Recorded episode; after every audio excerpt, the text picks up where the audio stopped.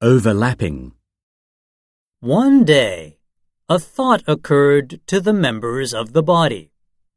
We were doing all the work, and the belly was enjoying all the food. So they held a meeting. After a long discussion, they decided to go on strike until the belly agreed to do its share of the work.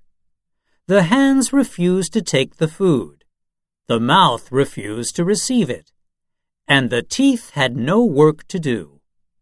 Soon they found that they were not active. They could not do their jobs properly. They realized that the belly was doing necessary work for the body, even in its dull and quiet way. Thus, they agreed that they all had to work together.